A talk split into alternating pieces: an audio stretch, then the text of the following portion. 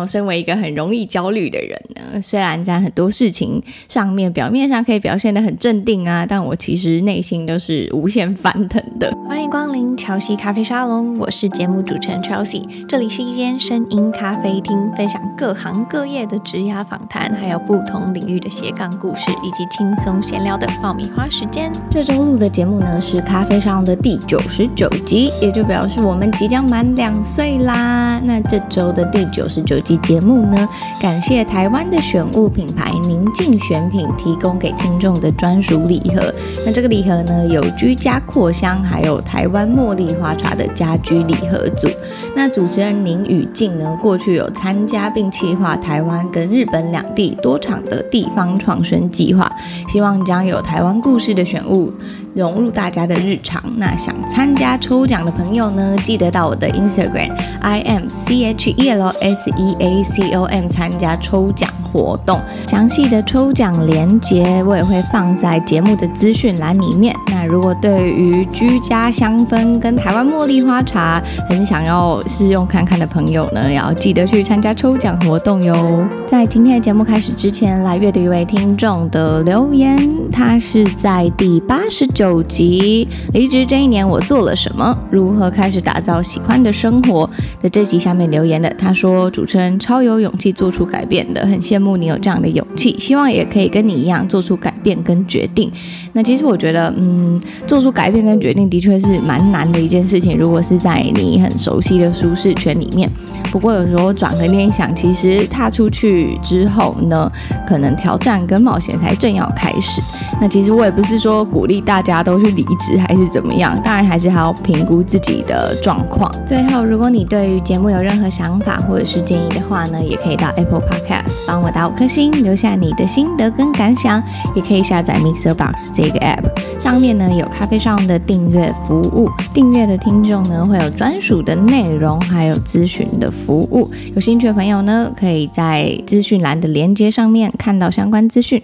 今天的节目呢，我想要来分享缓解焦虑这一件事情。那我会透过三个我亲自实验在自己还有家人身上的方法。那我相信情绪议题应该是现在社会跟环境中很多人常常会遇到的。那其实我自己也是不例外。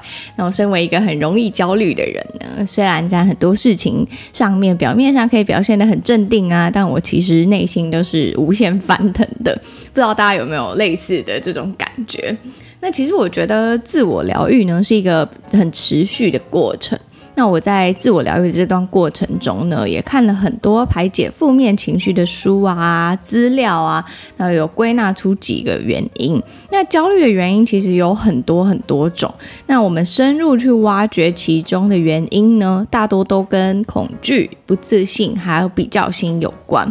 那我觉得我自己回想了一下过去我会焦虑的一些事情，好像也都跟这几个有关系。那焦虑对我来说呢，分为焦虑情绪，还有焦虑感受。那焦虑情绪呢，可能是因为某个突发事件而产生的情绪。那焦虑感受呢，可能是长期因为某件事情或想法而让身心受到影响。那等一下的内容呢，我们就会来解释这两个部分。那比方说呢，恐惧事情发展不如预期，然后还想得太多，做得太少，也是我们会焦虑的一个原因。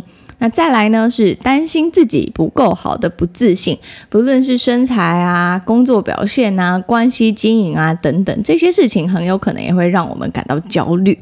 那再来还有就是无意识的将自己的生活与他人比较，那你可能越看就越觉得自己不好，尤其是现在在这么多社群媒体的时代呢，其实很容易有这样子的状况出现。那其实还有很多很多会让我们感到焦虑的原因。那我今天呢，就先归纳出这三个：恐惧、不自信，还有比较心。那大家也可以去想想看，说除了这三个以外呢，还有什么是会让你感到焦虑的？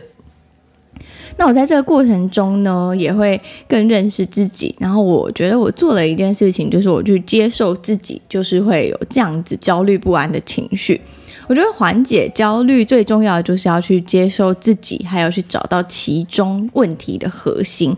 那我归纳出三点，我觉得大家可以试试看的方式。那我也有实验在自己呀、还有家人身上呢，都有缓解跟改变。那第一点呢，就是动态冥想。那在你觉得有焦虑感受的时候呢，我觉得焦虑感受跟情绪不太一样哦。感受就是你长期因为某件事情或想法让身心受到影响的状况，它不是突发事件导致的焦虑，那它通常都是长期的情绪没有被处理、被压抑住的那种。可能会时好时坏，也可能会因为突发状况而被触发，并让你感受到不舒服。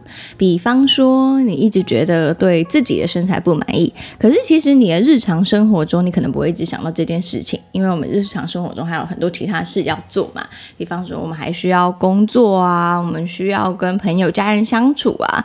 但是呢，如果当身边的朋友提起身材或者是减重这件事情的时候，就会勾起你的情绪跟感受，让你开始焦虑，让你开始可能捏起肚子的肉，想说我最近是不是该减肥了的这种身材焦虑。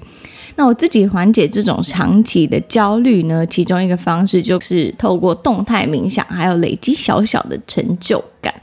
那什么是动态冥想呢？就我自己的定义来说呢，是我认为要让自己专注做某一件事情，就算是动态冥想的感觉。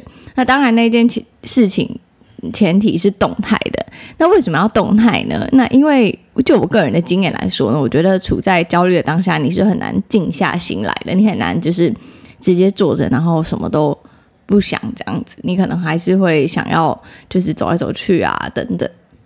那我推荐的动态冥想活动有像是照顾植物，帮他们换盆啊、浇水啊、施肥啊，或者是插花，然后还有呢，骑脚踏车、慢跑。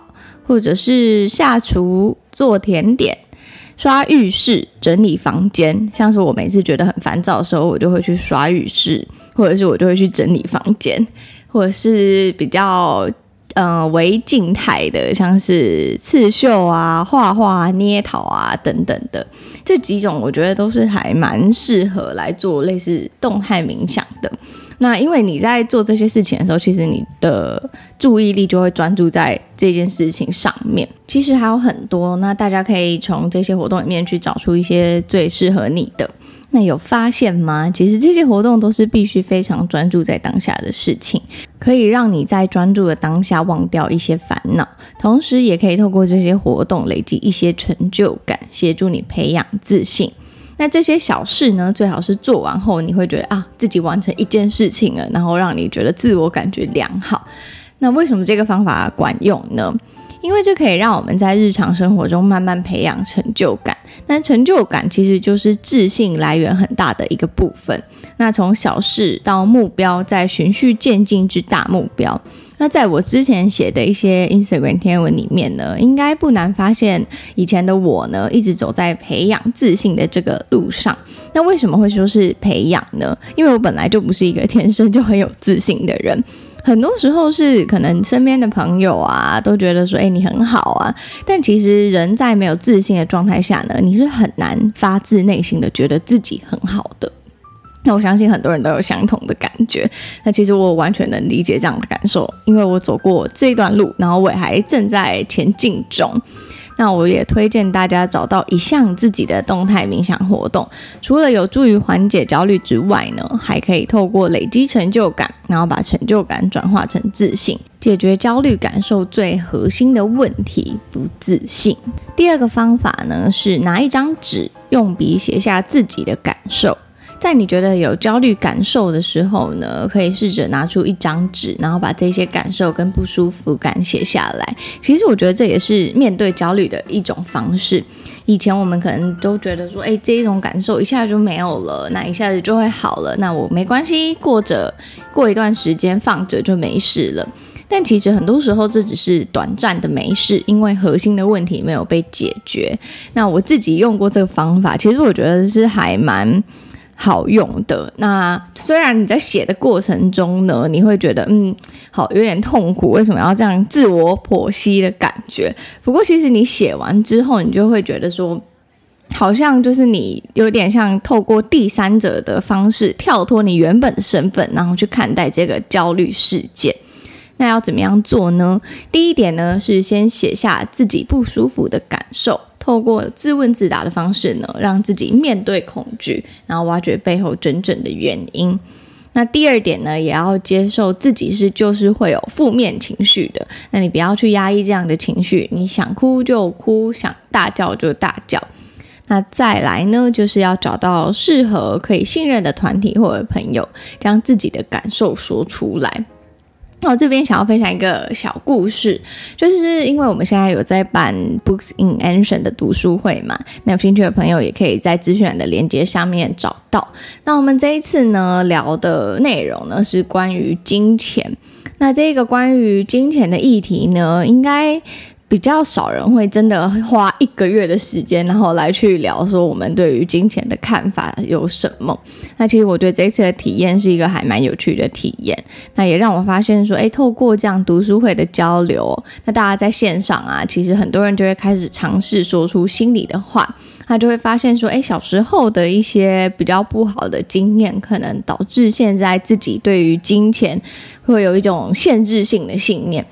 比方说呢，小时候你可能想要买一个玩具，那你爸爸妈妈是会跟你讲说，诶，这个东西呢很贵，我们买不起，还是他会说呢，这个东西呢，你必须要可能帮我工作，或者是说你必须要好好的念书，可能成绩要多少分你才可以拥有。